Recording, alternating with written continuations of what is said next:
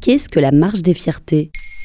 Merci d'avoir posé la question. À l'occasion du mois de la Marche des Fiertés, célébré chaque année en juin, Maintenant vous savez vous propose toute la semaine des sujets pour mieux comprendre l'histoire et les enjeux des luttes LGBTQ+.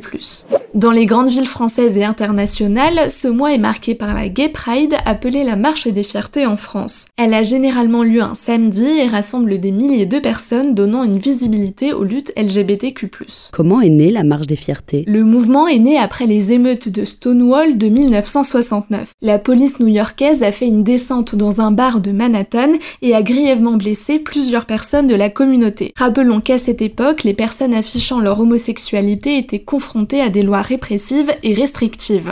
Pour marquer le premier anniversaire des terribles événements de Stonewall, le 27 juin 1970, les New-Yorkais organisent une grande manifestation. Les participants affichent pour la première fois publiquement et sans détour leur orientation sexuelle avec des slogans et pancartes. Parallèlement, Chicago et l'ouest du pays se mobilisent également. Des marches sont organisées à San Francisco et à Los Angeles quelques mois après la création du mouvement de libération gay lancé dans les années 60 aux États-Unis.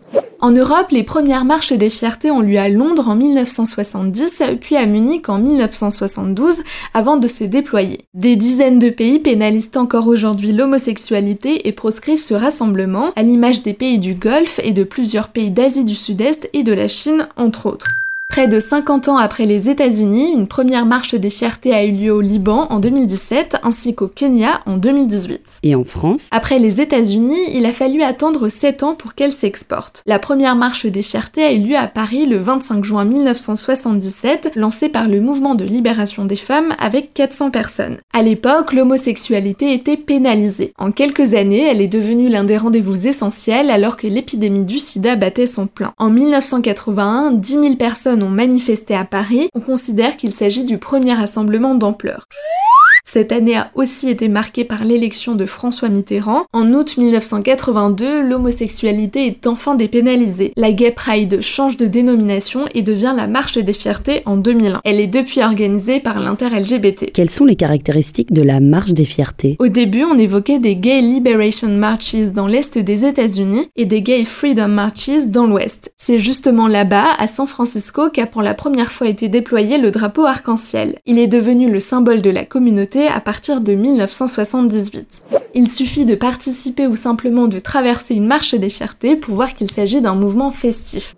Les revendications ont elles aussi évolué. Dans les années 70, il s'agissait surtout de la reconnaissance d'une communauté et de la fin des persécutions. Les années 80 sont marquées par le sida. En 1990, la lutte principale est l'égalité entre les homosexuels et les hétérosexuels. Depuis 30 ans, la Gay Pride dépasse les frontières. Une Europride est organisée chaque année dans une ville européenne différente depuis 1991. De même que depuis 2000, une capitale internationale accueille la World Pride. Elle n'est plus non plus l'unique rassemblement de la communauté LGBTQ+, puisqu'il existe des marches lesbiennes et des marches trans. Voilà ce qu'est la marche des fiertés.